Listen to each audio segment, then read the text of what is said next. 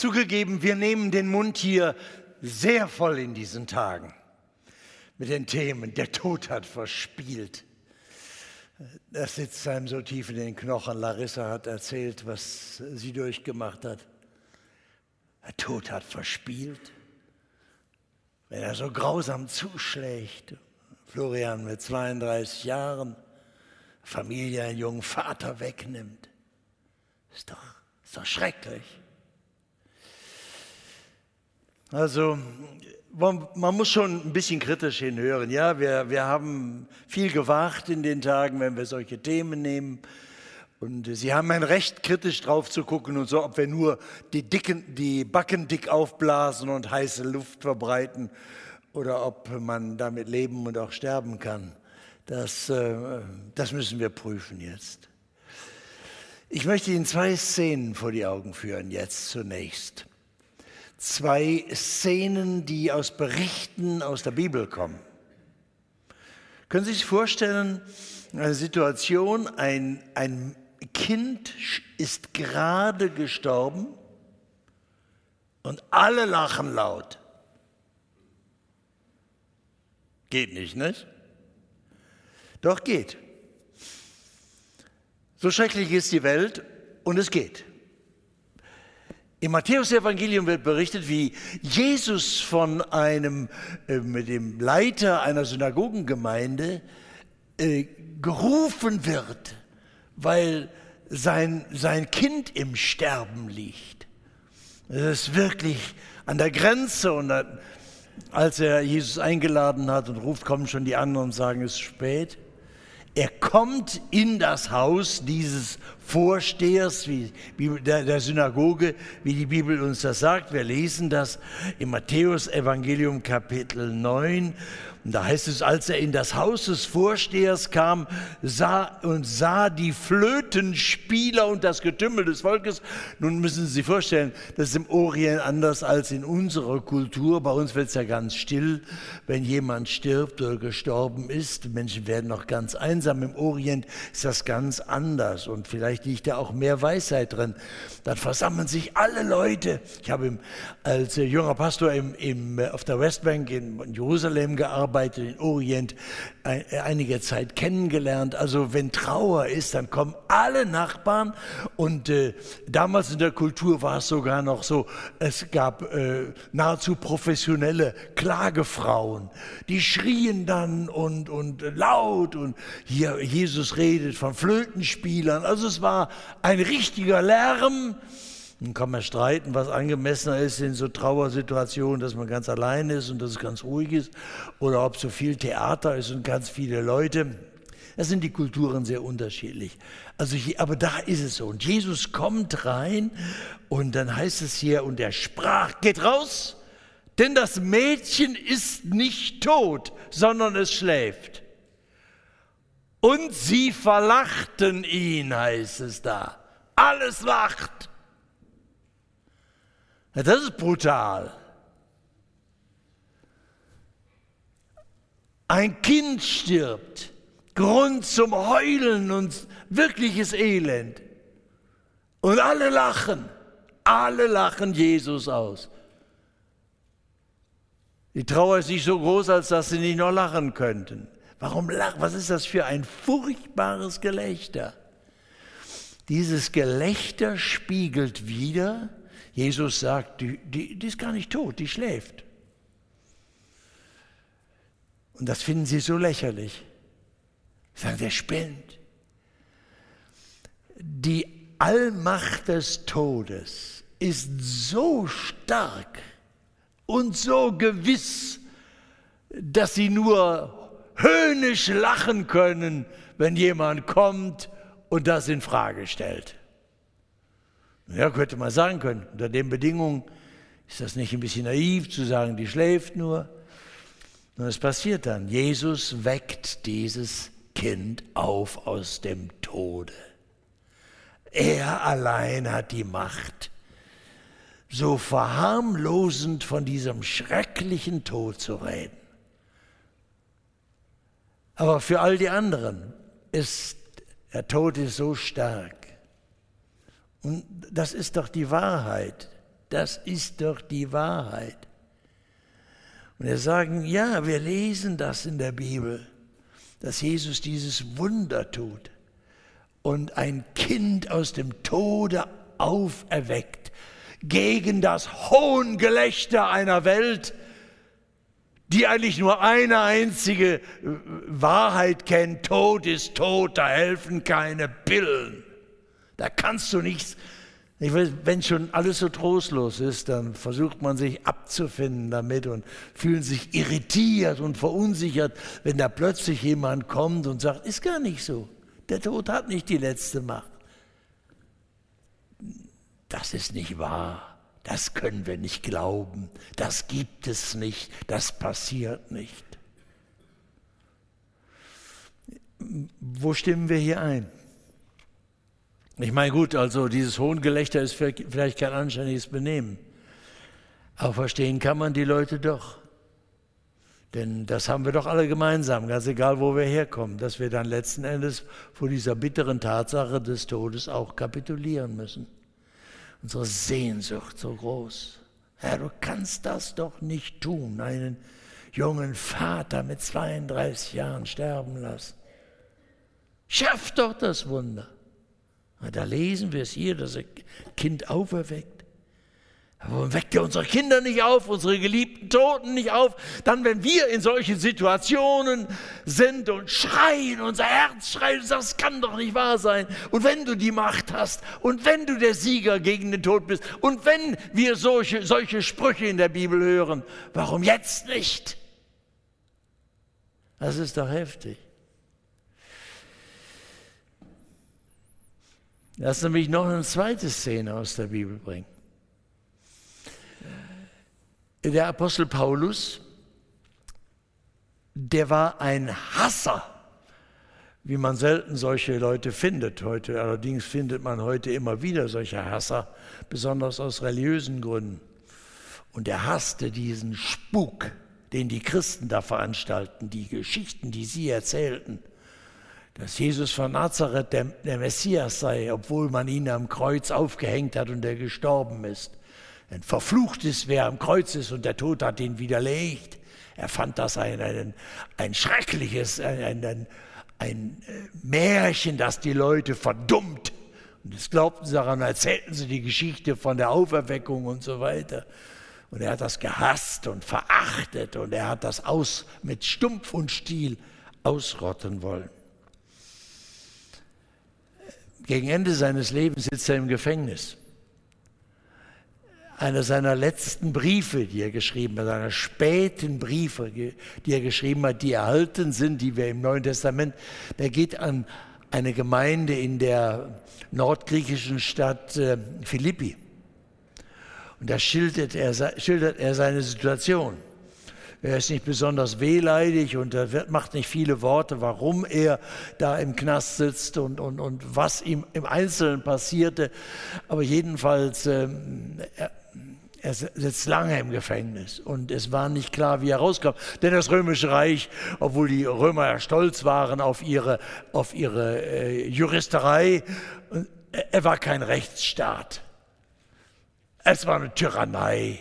Und die Macht hat das Recht gebo äh, gebogen, gebeugt, ge gedreht, wie es kann. Und er, es war korrupt und er wusste nicht, wie dieser Prozess ausging. Und er hatte Leute, die waren übel interessiert daran, ihn fertig zu machen. Er wusste also nicht, ob er diese Gefängnishaft überhaupt überleben würde.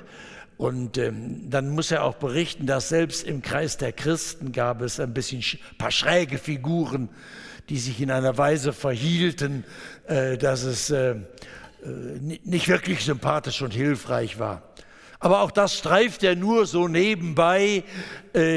Und, und dann berichtet er etwas ganz Interessantes. Da, da liest man ein paar Sätze, da denkt man, Mensch, wie soll das gehen?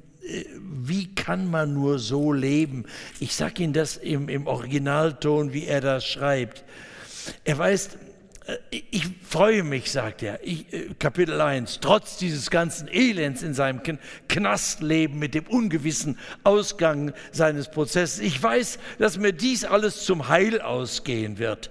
Durch euer Gebet und durch den Beistand des Geistes von Jesus Christus. Wie ich sehnlich warte und hoffe, dass ich in keinem Stück zu Schanden werde, sondern dass frei und offen wie alle Zeit, so auch jetzt, Christus verherrlicht werde. Also wörtlich heißt es hier, Christus groß wird, groß rauskommt an meinem Leibe, es sei durch Leben oder durch Tod. Denn Christus ist mein Leben und Sterben ist mein Gewinn. Schreibt er.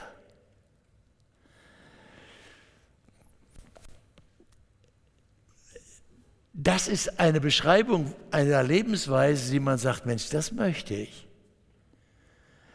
Mit, mit Energie leben, jetzt leben, auch in schwierigen Verhältnissen, eine Lebenstüchtigkeit, einen Lebensmut haben, wie der Paulus das hier beweist. Nicht im Selbstmitleid vergehen, und immer, immer sagen, ich kann nichts, ich bin nichts und mir geht zu schlecht und anderen geht zu gut und so, man kann ihm klagen, natürlich zugrunde gehen.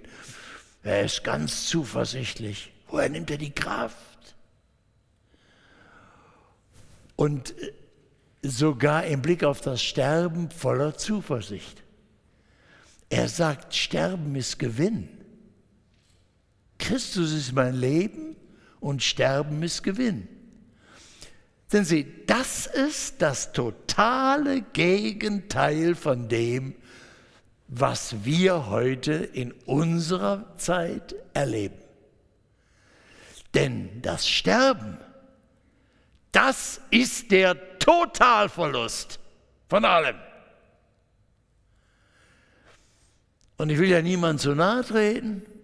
Manchmal habe ich den Eindruck, auch die Christen unterscheiden sich nicht sehr viel in dieser Hinsicht von dem normalen Volk, das äh, mit dem Glauben an Jesus Christus nicht so viel zu tun hat.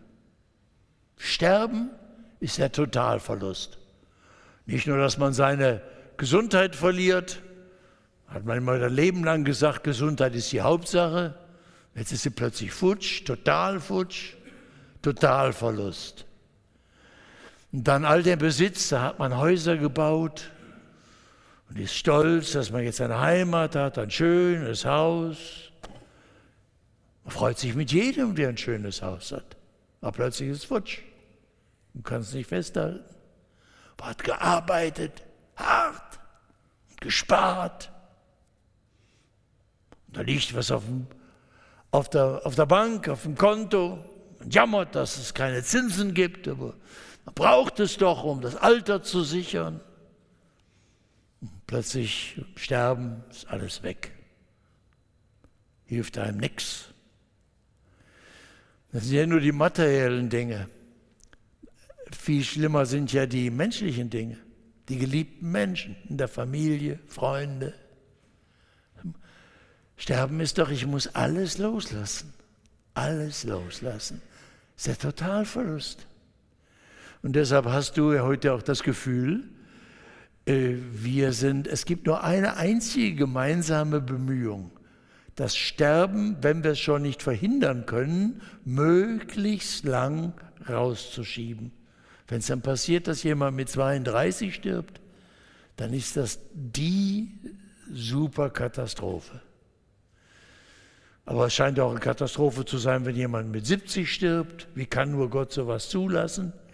Als ob man das nicht wissen könnte, dass man mit 70 oder 80 reif ist fürs Grab. Wäre nicht überraschend, wenn man in diesem Alter bin, ist. Ich meine, auch wir, ich bin schließlich 77, sollten den Kopf, so weiter noch funktioniert, zum Denken gebrauchen. Also weiß ich, dass meine Tage gezählt sind. Das Leben wäre 70 Jahre, wenn es hochkommt, sind 80. Okay. Und wir arbeiten hart daran. Wir essen Salat und joggen und gesund ernähren. Das ist die Nummer eins Religion in Deutschland überhaupt. Die eigentlichen Gläubigen sind Vegetarier und Veganer und so. Da, ich will niemand so nahe treten. Leben Sie so, gut, so gesund, wie Sie können. Aber Sie werden nicht bestreiten, dass das unser Hauptziel ist, heute gesund zu leben und möglichst das Sterben äh, rauszuschieben. Und wir sind auch erfolgreich darin. Ich meine, früher war die durchschnittliche, in vielen Teilen der Welt ist bis heute die durchschnittliche Lebenserwartung so 35, 40 Jahre. Wenn, wenn Mädchen, die heute geboren werden, haben eine durchschnittliche Lebenserwartung von 92. Die Jungs von, glaube ich, 89 oder 90, also die Frauen sind immer ein bisschen tougher, die schaffen immer ein bisschen mehr. Und das kann man noch ausbauen, dann kann man noch länger werden. Das heißt, wir haben, äh, wir haben die tiefe Überzeugung, Sterben, das ist der Totalverlust und den muss man so lange hinausschieben, wie es irgend geht. Äh, wer von Ihnen würde nachsprechen, was Paulus sagt? Christus ist mein Leben und Sterben ist Gewinn. Das heißt, durch Sterben bekomme ich mehr, als ich jetzt habe, heißt das ja auf Deutsch. Ich bekomme mehr, als ich jetzt habe. Und wie, wieso sagt der Paulus das? Und seine Begründung ist völlig klar.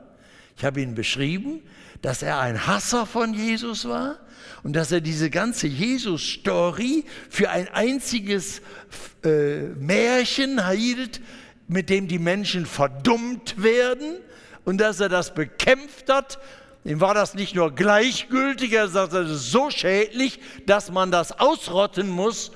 Und auf einer dieser Verfolgungstouren Richtung Damaskus, wo er dort dieser kleinen entstehenden Gruppe von Jesus-Nachfolgern den Garaus machen will, begegnet ihm mitten am Tage der auferstandene Jesus, heller als tausend Sonnen, und er stürzt zu Boden und ist blind. er hört die Stimme von Jesus sagen, Saul, Saul, was verfolgst du mich? Wer bist du, Herr? Jesus, den du verfolgst.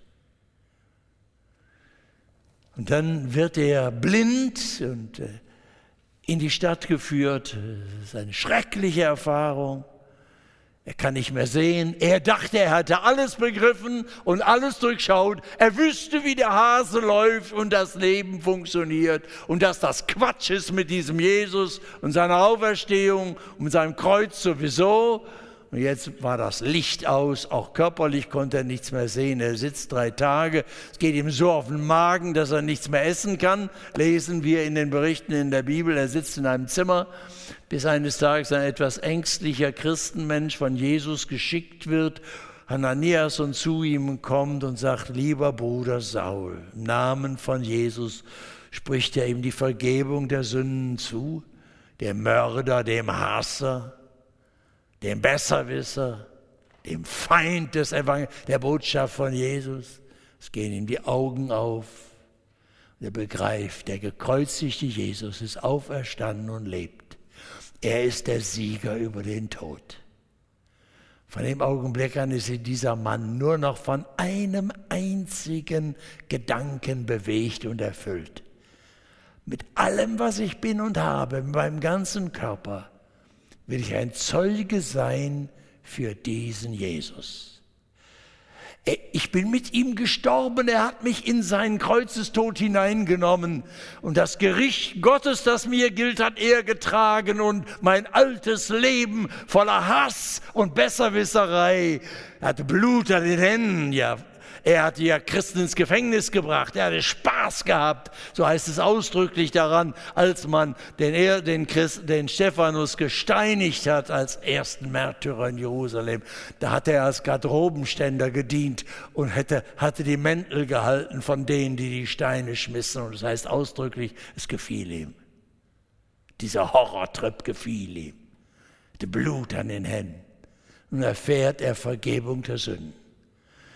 Sein Leben wird mit dem Gekreuzigten begraben im Grab. Und der, und der auferstandene Jesus nimmt diesen Mörder und verwandelt ihn und sagt, du sollst mein Bote sein in der Welt, für mein Volk Israel und für die Völkerwelt und vor den Mächtigen dieser Welt. Ich will dir zeigen, wie viel du leiden sollst. Er ist durch schwere Zeiten gegangen. Und so sitzt er im Knast und weiß nicht, ob sie ihm den Kopf abmachen und, oder was passieren wird. Und er sagt, ich habe nur ein einziges Ziel in meinem Leben. Ob durch Leben oder durch Sterben, dass Jesus groß rauskommt. Dass mein Leben widerspiegelt, was es heißt, Jesus zu kennen. Die Liebe und die Stärke Gottes, die Siegeskraft über den Tod. Ihm gehöre ich, Christus lebt in mir und ich in ihm. Und deshalb, er ist mein Leben. Und wenn sie mich umbringen und wenn ich sterbe, gewinne ich. Ja was? Dann werden, wenn wir sterben, werden unsere Sinne verwandelt. Paulus, Jesus hat dem Mörder dem einen der beiden Verbrecher, die mit ihm gekreuzigt wurde, auf seine Bitte. Er sagt, erbarme dich, denk an mich, wenn du in deine Herrschaft kommst. Und er sagt, heute wirst du mit mir im Paradiese sein. Und Paulus sagt im Philipperbrief hier, ich habe Lust abzuscheiden und mit Christus zu sein. Menschen, wir haben uns viele Gedanken gemacht, wie ist das denn? Was ist eigentlich, was sind wir nach dem Tod, wenn unser Leib da begraben wird? So kalt wird. Oder? Und äh, was ist denn die Seele? Ist das wirklich so, dass es ein Ich gibt, ein Kern unserer Person, der nicht mit unserem Leib vergeht, sondern bleibt in der, ja. Jesus sagt, du wirst mit mir sein. Heute wirst du mit mir im Paradiese sein. Paulus sagt, ich will mit Christus sein. Da wird nicht spekuliert. Wissen Sie, wir können uns in unseren, mit unseren Sinnen nur vorstellen, was in unserer sichtbaren Welt ist. Und unsere sichtbare Welt der Tische und Bänke ist eine Welt des Werdens und Vergehens. Wir äh, Stoffwechsel, äh, geboren werden und sterben. Wir kennen, was natürlich ist. Das ist ein, ein Prozess von Werden und Vergehen, von Sterben. Wir kennen nichts anderes als Sterben. Alles, was wir uns vorstellen, ist gefangen in diese Welt des Sterbens. Deshalb, die Bibel macht sich nicht viel Mühe, uns zu schildern, wie die Wirklichkeit des auferstandenen Jesu ist oder des Schöpfers oder die neue Welt Gottes. Da gibt es ein paar Aussagen, wo Bilder gebraucht werden, manchmal ganz verrückte Bilder auch von, von goldenen Gassen und Perlentoren. Das, aber das signalisiert nur, es wird eine Wirklichkeit, eine Herrlichkeit in der Gemeinschaft mit Gott sein, die unsere jetzigen Vorstellungen total übersteigt. Deshalb lohnt es sich nicht zu, zu fantasieren. Der, was, was ich weiß, wen ich kenne, ist der, der aus der Herrlichkeit in diese Zeit gekommen ist. Der Mensch geworden ist, Jesus, der ans Kreuz gegangen ist, für mich geblutet hat, das Gericht getragen hat. Ihn kenne ich. Er ist mein Freund. In ihm darf ich leben. Zu ihm darf ich Vertrauen haben. Ihn darf ich kennenlernen durch sein Wort, das er zu mir gesprochen hat. Ihn darf ich erfahren. Christus lebt in mir und ich in ihm, äh, sagt Paulus. Christus ist mein Leben und deshalb ist Sterben Gewinn. Das heißt, wenn ich durch das Tor des Sterbens gehe, dann werde ich Sinne bekommen, dass ich ihn sehen kann. Das ist immer ein, ein, ein Anlass für Zweifel und Unsicherheit. Wir können uns zwar sagen, im Verstand kann sich das eigentlich jeder sagen, dass der Schöpfer, wenn er nicht in Vergänglichkeit gefangen ist, nicht in der Sichtbarkeit sein kann. Alles, was sichtbar ist, stirbt. Wenn der Schöpfer nicht stirbt, dann kann er nicht in die Sichtbarkeit gefangen sein. Trotzdem wir sind so gebaut, dass wir denken, nur was ich sehen kann, ist wirklich. Da kommen immer wieder diese Zweifel. Bilde ich mir das alles ein? Ist das nur, sagen die das nur? Steht das nur in der Bibel? Oder ist das, lebt Jesus wirklich? Also diese Anfechtungen kommen. Und daher dann diese Sehnsucht. Jetzt äh, vertrauen wir Und der Heilige Geist bezeugt uns das, der lebendige, jetzt lebendige Auferstand, redet zu unseren Herzen und gibt uns eine Gewissheit auf eine wunderbare Weise in, in schlimmen Zeiten. Da hat Larissa auf eine so, so bewegende Weise heute zu uns von geredet. Aber unsere Augen sehen ihn noch nicht. Und deshalb diese Sehnsucht danach, dass das noch anders wird, dass wir die Welt Gottes sehen und mit den Vollendeten der Welt Gottes, die reich und bunt und viel stärker ist als seine Schöpfung, die in der Vergänglichkeit ist. Da ist eine Sehnsucht. Wir werden gewinnen. Ich weiß nicht, ob Sie diesen Gedanken, äh, äh, mit diesem Gedanken vertraut sind. Wissen Sie, äh, es gab hier am Niederrhein vor 300 Jahren einen sehr, sehr nachdenklichen Mann. Ein sehr bescheidener Mann. Hieß Gerhard Terstegen, war ein großer Seelsorger hier am Niederrhein. Und manche seiner Lieder werden heute noch gesungen. Weiß es nicht, die Christen kennen ein Lied, Gott ist gegenwärtig, lasset uns anbeten. Oder manche kennen das große Lied, ich bete an die Macht der Liebe, die sich in Jesus offenbart. Alte Lieder von Gerhard Stegen. Und er hat ein wunderbares Abendlied geschrieben. Ein Tag, der sagt dem anderen, mein Leben sei ein Wandern zur großen Ewigkeit. O Ewigkeit, du Schöne, mein Herz an dich gewöhne mein Heim ist nicht in dieser Zeit. Er betete das und sagt, es kommt darauf an, woran gewöhne ich mich. Wenn ich mich daran gewöhne, dass mein Auto oder das Haus, das ich gebaut habe, oder der Garten oder der Job, den ich habe, die Karriere, in der ich bin, dass alles ist und das Schönste ist und das Beste ist und dass der nächste Urlaub, den ich plane, überhaupt die beste Zeit ist, die es je geben kann. Dann programmiere ich mein Herz natürlich, dass das der Reichtum ist. Und wenn das plötzlich weg ist, bin ich der totale Verlierer. Und äh, ich beobachte, dass ja, unsere Zeit ist so. Ich will alles, aber jetzt. Wer davon ausgeht, dass es dass, er, dass mit dem Tod alles aus ist, der muss, lebt natürlich unter dem wahnsinnigen Druck. Ich muss jetzt das Beste im Leben haben, denn wenn ich alt bin und sterbe, dann ist alles futsch. Das heißt, so leben wir mit dem Rücken zur Wand und das Leben ist wie eine Wurst, die jeden Tag, wo jeden Tag eine Scheibe abgeschnitten wird. Und zum Schluss, je älter du wirst, hast du noch so ein, so ein Zipfelchen da rumhängen und dann kommt die Panik. Das ist natürlich äh, ein elendes Leben. Und deshalb kannst du gar nicht nur, nur besaufen und, und nachdenken, nicht drüber nachzudenken, möglichst vergessen und verdrängen. So elend geht das Leben, wenn man sich gewöhnt daran, dass das, was ich jetzt habe und hier habe und sehe und auf dem Konto habe und auch die Menschen, die ich habe, ist alles.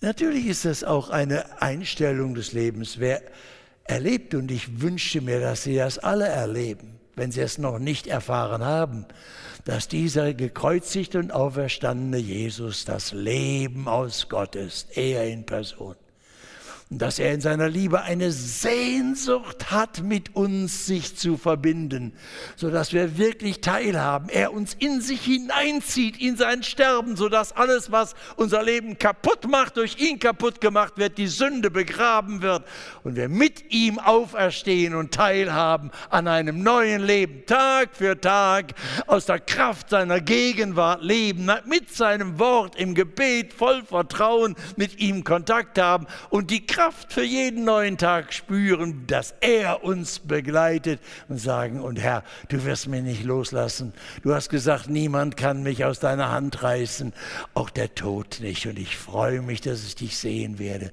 von Angesicht zu Angesicht. Und niemand wird uns trennen können. Keine Zweifel werden mehr da sein. Wir sehen, werden dich sehen mit deiner ganzen Herrlichkeit und die, die vollendet sind und bei Jesus sind mit ihm. Was für eine Freude. Wenn man das aber, sag mal, kann man sich daran gewöhnen?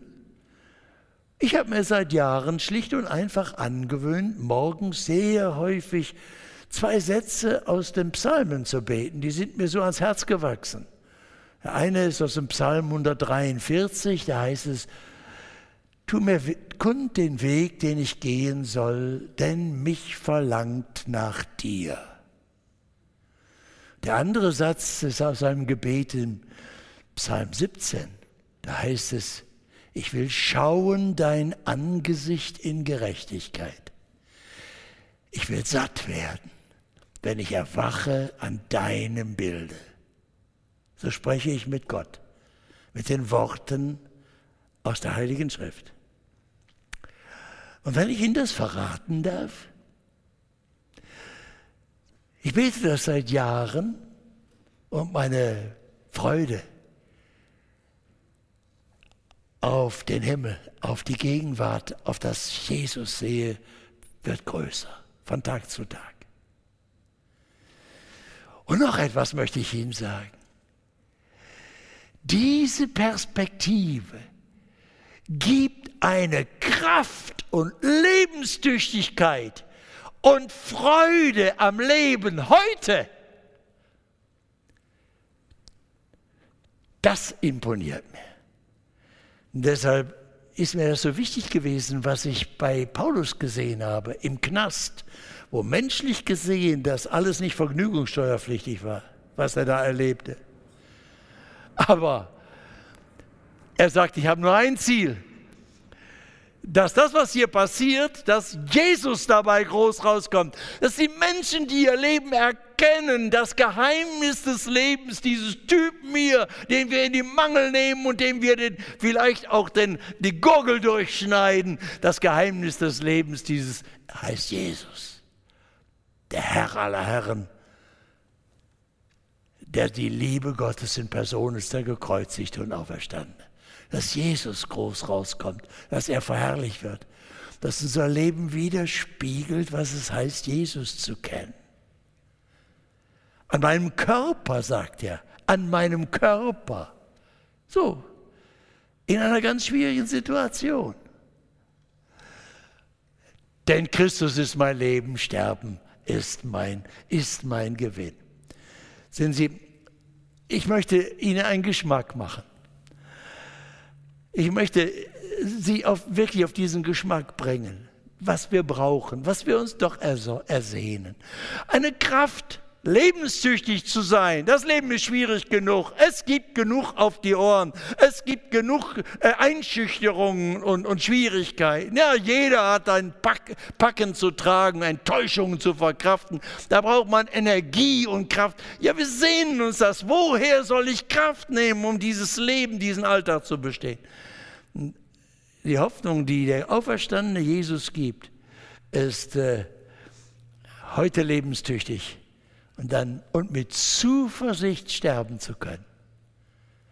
Wir kämpfen nicht, dass wir den Totalverlust möglichst lange hinausschieben, sondern wir leben zuversichtlich, alltagstauchlich, voller Hoffnung, einem Gewinn, einem großen Gewinn der Herrlichkeit Gottes entgegen. Mich überrascht nicht, wenn Ihnen diese Lebenseinstellung völlig fremd vorkommt. Wenn Ihnen das fremd vorkommt, dann sagt das nur, dass Sie total zu Hause sind in dieser Welt, die keine Hoffnung hat. Und unser Problem ist heute, dass er eine Wirklichkeit, die keine Hoffnung hat und die Gott nicht kennt und Jesus nicht will, die, die sich Christen nennen, zutiefst in ihrem Denken und Fühlen und Handeln prägt, sodass auch die Christen denken, ich will alles, aber jetzt. Und sich fürchten vor dem großen Verlust, der mit dem Sterben kommt. Deshalb ist schon ein neues Training nötig, eine neue eine Umgewöhnung von einer neuen Grunderfahrung, dass Jesus lebt, Das geht nicht so mit Fingerschnipsen. Aber deshalb ist die Frage natürlich auch wichtig, wie, wieso kann man zu seiner solchen Lebenseinstellung kommen wie Paulus? Ist das von Natur, ist das eine Typenfrage oder so? Nein, bei Paulus war das natürlich völlig klar. Er hatte ja nicht das angeboren, er hat erfahren, Jesus, der gekreuzigte, ist wirklich auferstanden. Kann man das glauben? Ist das ein Märchen? Ich bitte Sie, lesen Sie die Berichte von der Auferweckung in den Evangelien. Ich will nur eins nennen. Natürlich haben die Leute auch damals gesagt, das ist doch Betrug, die Leiche wurde geklaut. Oder äh, in Wirklichkeit ist er gar nicht auferstanden, die Leiche war im Grab und das ist nur so symbolisch verstanden, dass wir irgendwie die Sache, der Gedanke weitergeht und die Sache mit Jesus weitergeht, so wie die meisten das auch heute verstehen. Religiosität im Christentum ist sagen, natürlich ist das alles nicht so wörtlich zu verstehen, sondern muss man es übertragen verstehen. Pappelapapp. Wenn Jesus mausetot war und im Grab war, warum haben dann die Gegner ihn nicht rausgeholt, die Leiche, und gesagt, wenn er hier, der Paulus hätte doch ihn vorführen können, wenn er das bekämpfte. Das wäre doch ganz einfach gewesen, nachzuweisen, dass er gar nicht auferstanden ist. Es ist etwa, passiert etwas sehr Interessantes bei den Berichten. Ich will nur das nennen, weil ich ja gar nicht, nicht genug Zeit habe, um alles zu entfalten. In den Evangelien wird berichtet, dass die Frauen zuerst aus dem Freundeskreis und Schülerkreis von Jesus, die Frauen zuerst äh, es den Engeln am Grab begegnen, das leere Grab sehen und äh, Jesus begegnen. Und es dann auf seinen Auftrag hin seinen Schülern sagen. Das wird berichtet. Warum, warum ist das merkwürdig? Das ist merkwürdig, weil diese Tatsache, dass sie berichtet wird in Evangelien, äh, ein Beweis dafür ist, äh, dass es hier um historische Tatsachen geht. Wieso? Wissen Sie, die Aussagen von Frauen waren, äh, die Damen mögen das entschuldigen, ich kann ja die Geschichte nicht ändern, wie sie damals war. In der damaligen Zeit im Judentum in der Antike waren die Aussagen von Frauen vor Gericht nicht gültig. Das heißt, wenn man jemanden der damaligen Zeit plausibel machen wollte, dass etwas war, tatsächlich war, dann brachte man keine Frauen als Zeugen. Nun bringt aber als erste Zeugen bringen die bringen die Evangelien die Frauen. Wenn die das hätten falsch fälschen wollen, dann hätten sie das so rumgedreht, dass es die Männer gewesen wären. Nein, das, genau das ist es. Es wird anders, als das sein kann. Jesus, der Auferstandene, setzt sich gegen den Zweifel durch, kümmert sich in Dreck um das, was vor nach juristischen Auffassungen der Damalzeit zutreffend ist und er wählt die Frauen und sagt, ihr seid meine Zeuge, die ersten Zeugen. ist hochinteressant. Der Paulus schreibt dann, weil er ja wusste, ob Jesus wirklich auferstanden ist. Damit steht und fällt alles. Deshalb schreibt er in seinem, einem seiner Briefe an die Korinther, im ersten Korintherbrief, ein langes Kapitel, das 15. Kapitel, das sollten Sie mal lesen. Und da sagt er, wie das war. Er sagt, ich habe euch die Botschaft von Jesus gebracht, dass er, dass er gestorben ist, dass er gekreuzigt wurde, begraben ist, so wie der, in der Schrift angekündigt, und dass er nach drei Tagen auferweckt ist, nach der Schrift, und gesehen wurde. Und dann zählt er auf verschiedenen Leuten an verschiedenen Stellen ausschließend, ich lese Ihnen das mal, ich lese Ihnen das mal wörtlich vor, da werden Sie sich wundern, da sagt er in 1. Korinther 15, äh, Christus gestorben für unsere Sünden nach der Schrift, dass er begraben worden ist, dass er auferstanden ist am dritten Tage nach der Schrift und dass er gesehen worden ist von Kephas, das ist der aramäische Name Petrus, danach von den Zwölfen, danach ist er gesehen worden von mehr als 500 Brüdern auf einmal, von denen die meisten meisten noch heute leben, einige aber sind entschlafen, also sind gestorben. Danach ist er gesehen worden von Jakobus, das ist der leibliche Bruder von Jesus, der Leiter der Jerusalemer Gemeinde gewesen. Danach von allen Aposteln, zuletzt von allen ist er auch von mir als einer unzeitigen Geburt gesehen worden.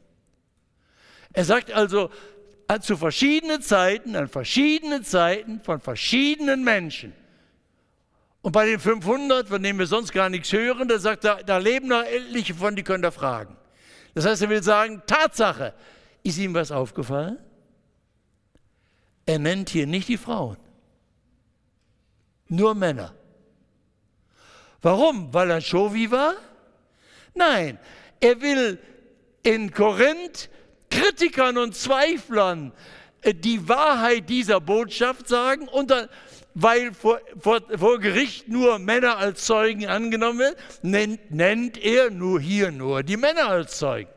Das ist dann wieder die Logik was für ihn hat es keinen Tatsächlich aber gebraucht Jesus gegen alle Gewohnheiten und die Frauen als erste Zeugen. Das heißt, beides zeigt, wie zuverlässig die Berichte sind. Gut, Sie können richtig radikal kritisch rangehen. Sie müssen Ihre Zweifel nicht abstellen. Nur wenn Sie Ihre Vorteile pflegen und keine, nicht, nicht reingehen wollen in die Untersuchung, dann werden Sie leichtfertig sagen können, das stimmt ja alles nicht, Märchen, Legenden und so weiter. Gut, können Sie machen, wenn Sie wollen, aber wenn Sie wirklich die Wahrheit wissen wollen, dann stellen Sie ein paar Fragen mehr, lesen Sie den Originaltext. Aber trotzdem, selbst wenn Sie es lesen und sagen, die Indizien sind eigentlich gut, die Texte sind zuverlässig, die Zeugen sagen, Sie wollen die Wahrheit sagen und eine Tatsachenberichterstattung bringen und es spricht alles dafür, dass das zuverlässig ist. Es gibt ja immer noch nicht mehr die Gewissheit. Wie kann ich denn gewiss sein, dass er wirklich lebt, sodass ich im Leben und im Sterben weiß, er ist es, der mich durchträgt? Sehen Sie, und da hat Jesus eine ganz einfache Einladung ausgesprochen, die ist sehr lebensnah. Am Schluss der Bergpredigt, nachdem er Wichtiges entfaltet hat, sagt er, wer meine Rede hört und tut sie, dem vergleiche ich einem klugen Baumeister, der sein Lebenshaus auf Felsenfundament baut. Bei schönem Wetter bleiben alle Häuser stehen, aber wenn jetzt Sturzfluten kommen und Stürme, dann steht das fest verankert. Wenn jemand meine Rede hört und tut sie nicht, also nur darüber diskutiert, aber sie nicht praktisch anwendet, der ist ein Doofkopf der sein Lebenshaus auf Sand baut. Bei schönem Wetter steht die Hütte natürlich. Aber wenn es Sturzfluten gibt, wie wir sie jetzt immer erleben, und Schlammlawinen kommen, dann wird es unterspült und es gibt einen Crash, es stürzt alles ein. Er redet vom Lebenshaus. Was sagt Jesus? Wie kommt man zur Gewissheit? Indem er meine, seine Worte hört und tut. Das ist das ganz einfache Verfahren, das wir immer haben im Leben. Wir hören eine Behauptung und entweder versperren wir uns und sagen, interessiert mich nicht, glaube ich nicht, will ich nicht. Oder ich will wissen, was dran ist, dann muss ich es anwenden. Wir nennen das in der Wissenschaft ein Experiment machen und dann kommt raus, ob das, die Behauptung stimmt oder nicht. Der Wissenschaft, lassen, müssen wir nicht alle Elemente selber, äh, Experimente selber machen, können wir die Physiker und Chemiker für uns machen lassen, das lesen wir nachher. Aber schon wenn es um Menschen geht und ich wissen will, liebt mich meine Frau, dann kann ich das nicht in Physiker oder einen Psychologen untersuchen lassen, sondern ich muss das Vertrauen selber wagen. Ich muss ihr begegnen, ich muss mich ihr öffnen, ich muss mit ihr leben und so erfahre ich, ob sie mich liebt. Ich muss Vertrauen wagen. Ich muss es praktisch anwenden. Und so ist es schon unter Menschen. Wie viel mehr ist es bei Gott? Gott ist doch kein Stück Holz. Ich finde es immer so blöd, wenn Leute sagen, ja, beweis mir, ob es Gott gibt. Wenn Gott ein Stück Chemie wäre, NaCl, dann könnte man sowas sagen. Mach mal ein Experiment und ich bleibe der Zuschauer. Schon beim Menschen würden wir das nicht. Beweis mir, dass deine Frau mich liebt. Das Experiment kann ich nicht anderen, äh, andere machen lassen, ich muss selber machen. Wie viel mehr im Blick auf Gott? Jesus sagt, wenn du wissen willst, wer ich bin, wer meine Rede hört und tut sie. Also, wenn Sie Zweifel haben und wenn Sie wissen wollen, was mit Jesus ist, nehmen Sie sein Wort und wenden Sie es an. Nehmen Sie seine Zusagen. Bittet, so wird euch gegeben. Suchet, so werdet ihr finden. Klopft an, so wird euch aufgetan. Wir haben am ersten Abend davon gesprochen. Jesus sagt, gratulieren kann man denen, die leere Hände ausstrecken, geistlich arm sind. Die kriegen alles geschenkt, Gottes Herrschaft und seine Kraft und geschenkt. Das sind seine Einladungen. Kehrt um, folgt ihm nach.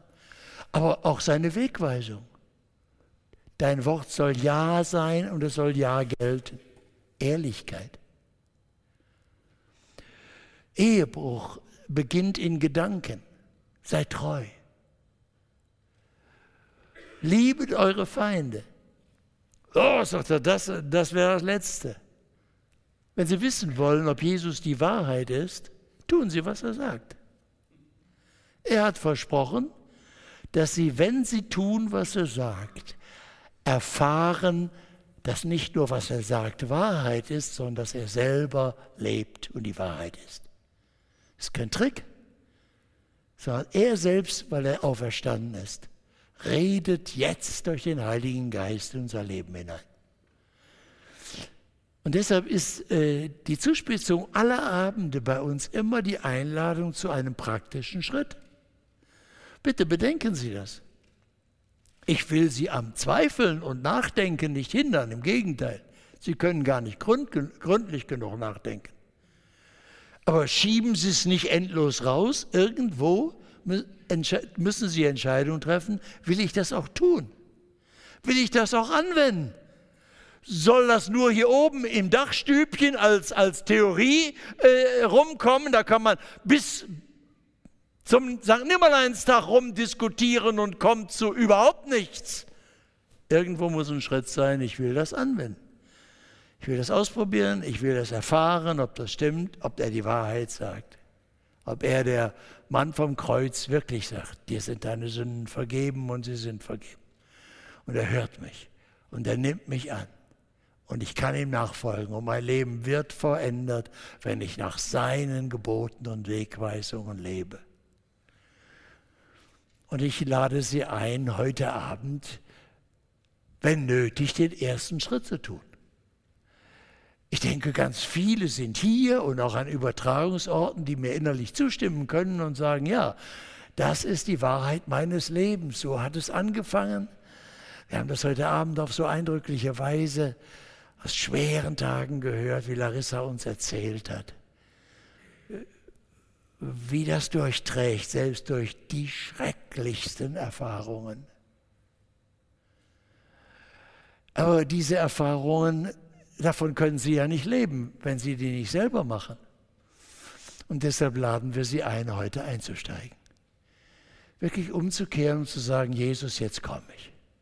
Bringen Sie Ihre Zweifel mit, bringen Sie Ihre ganze Schuld mit, das ganze Verkorkste, was in ihrem Leben bisher gewesen ist, auch die ganze arrogante Besserwisserei, mit der sie wussten, denken Sie an Paulus, der wusste genau, wie der Hase lief. Bringen Sie all diese arrogante Besserwisserei mit und sagen, Herr, vergib mir. Ich bring's zu deinem Kreuz. Vergib mir meine Sünden und nimm mich hinein, dass wir eins werden und du in mir lebst und ich in dir dass mein Leben jetzt voller Energie wird und dass wir gemeinsam in deine Ewigkeit gehen. Und du sollst der Herr sein, in guten und in schweren Tagen. Treffpunkt heute Abend ist das Kreuz. Symbolisch erweist es uns auf Jesus, den Gekreuzigten. Und deshalb laden wir ein, dass die unter Ihnen, die sagen, ja, ich möchte das. Die sagen, ich möchte das, wie soll ich das machen? Sie können Ihre Wege finden, Sie können mit anderen darüber sprechen. Es gibt da kein Patentrezept, aber ich möchte Ihnen gerne heute ein ganz praktisches Angebot machen und sagen, was hindert Sie? Stehen Sie auf an Ihrem Platz und während des nächsten Liedes ist die Zeit, diese paar Minuten haben wir, ihr könnt schon ja an die Instrumente kommen, ähm, dann stehen Sie einfach auf und äh, stellen sich zu mir an dieses Kreuz. Es kommen einige aus dem Mitarbeiterteam dazu. Und das wird an, am Übertragungsort ähnlich sein. Jemand wird Ihnen sagen, wie das gehen kann. Diese äußeren Schritte können ein Zeichen sein für Ihre innere Entscheidung. Und wenn Sie kommen, dann biete ich Ihnen ein einfaches Gebet an. Und wenn Sie es ehrlich und mit ganzem Herzen nachsprechen, dann kann das Ihr erster Schritt sein, Ihre Wende, Jesus nachzufolgen. Hören Sie, so könnten wir beten. Jesus, ich danke dir, dass du mich so sehr liebst. Ich habe deine Einladung gehört. Ich öffne dir mein Leben. Ich bitte dich um Vergebung, bekenne dir meine Sünden und bitte dich um Vergebung. Wir schweigen dann einen Augenblick, damit sie ihren Herzen aussprechen können, was ihnen bewusst ist an Schuld, an Falschem, an Bösen, an Lüge, an Hass, Abtreibung, alles, was an Dunkelheit in unserem Leben gewesen ist, worüber wir nicht reden mögen mit anderen oder nie geredet haben. Aber was zwischen Gott und uns steht und anderen auch und uns. Ihm das sagen. Und dann beten wir, Jesus, ich danke dir, dass du am Kreuz für mich gestorben bist und dass du mir alle meine Sünden vergeben hast. Mein ganzes Leben soll jetzt dir gehören, mit Vergangenheit, Gegenwart und Zukunft. Ich will dir vertrauen, ich will dir folgen. Zeig mir deinen Weg, du bist mein Herr. So soll das Gebet sein. Das kann die Wende sein. Eine richtige Wendung um 180 Grad. Und der Beginn eines neuen Weges. Das ist der erste Schritt. Dann kommt ein Weg. Das ist nicht alles. Ist nicht der große Knall und dann sind wir am Ziel. Nein, das ist der erste Schritt. Aber es kommen noch tausend, hoffentlich noch tausend mehr. Aber keiner ist ans Ziel gekommen, der nicht irgendwann auch den ersten Schritt gemacht hat. Und ich lade Sie herzlich ein, diesen Schritt heute zu tun. Und wenn Sie sagen, es war merkwürdig hier so, da geniere ich mich das so öffentlich. Na ja gut, dann genieren Sie sich halt, wenn das Ihnen so wichtig ist. Hier sind lauter Leute, die sich freuen. Und sie haben Rückendeckung. Und alle wichtigen Dinge im Leben macht man vor Zeugen. Wenn Sie ein Haus kaufen, gehen Sie zum Notar. Alle Dinge, die man geheim macht, die vergisst man und macht man ungeschehen im Handumdrehen. Aber wenn es eine Entscheidung ist, die Folgen haben soll, ist es sehr, sehr hilfreich, wenn man es vor Zeugen tut. Deshalb haben wir die Freiheit, sie so einzuladen. Komm, im Namen von Jesus. Er ist der Lebendige und er hat versprochen, gegenwärtig zu sein. Und zu ihm kommen wir, nicht zu mir. Ich stelle mich mit ihnen zusammen hin und wir kommen zu Jesus. Das gilt jetzt auch an den Übertragungsorten. Stell mir jetzt vor, jemand hört das am Radio und sagt, und wo gehe ich hin? Seien Sie mit dem Gottesgeist mit uns verbunden und wenn das Ihr Herz bewegt, beten Sie gleich mit uns. Der Herr Jesus hört Sie. Ja, komm. Und jetzt hören wir das Einladungslied und das ist die Zeit zu kommen.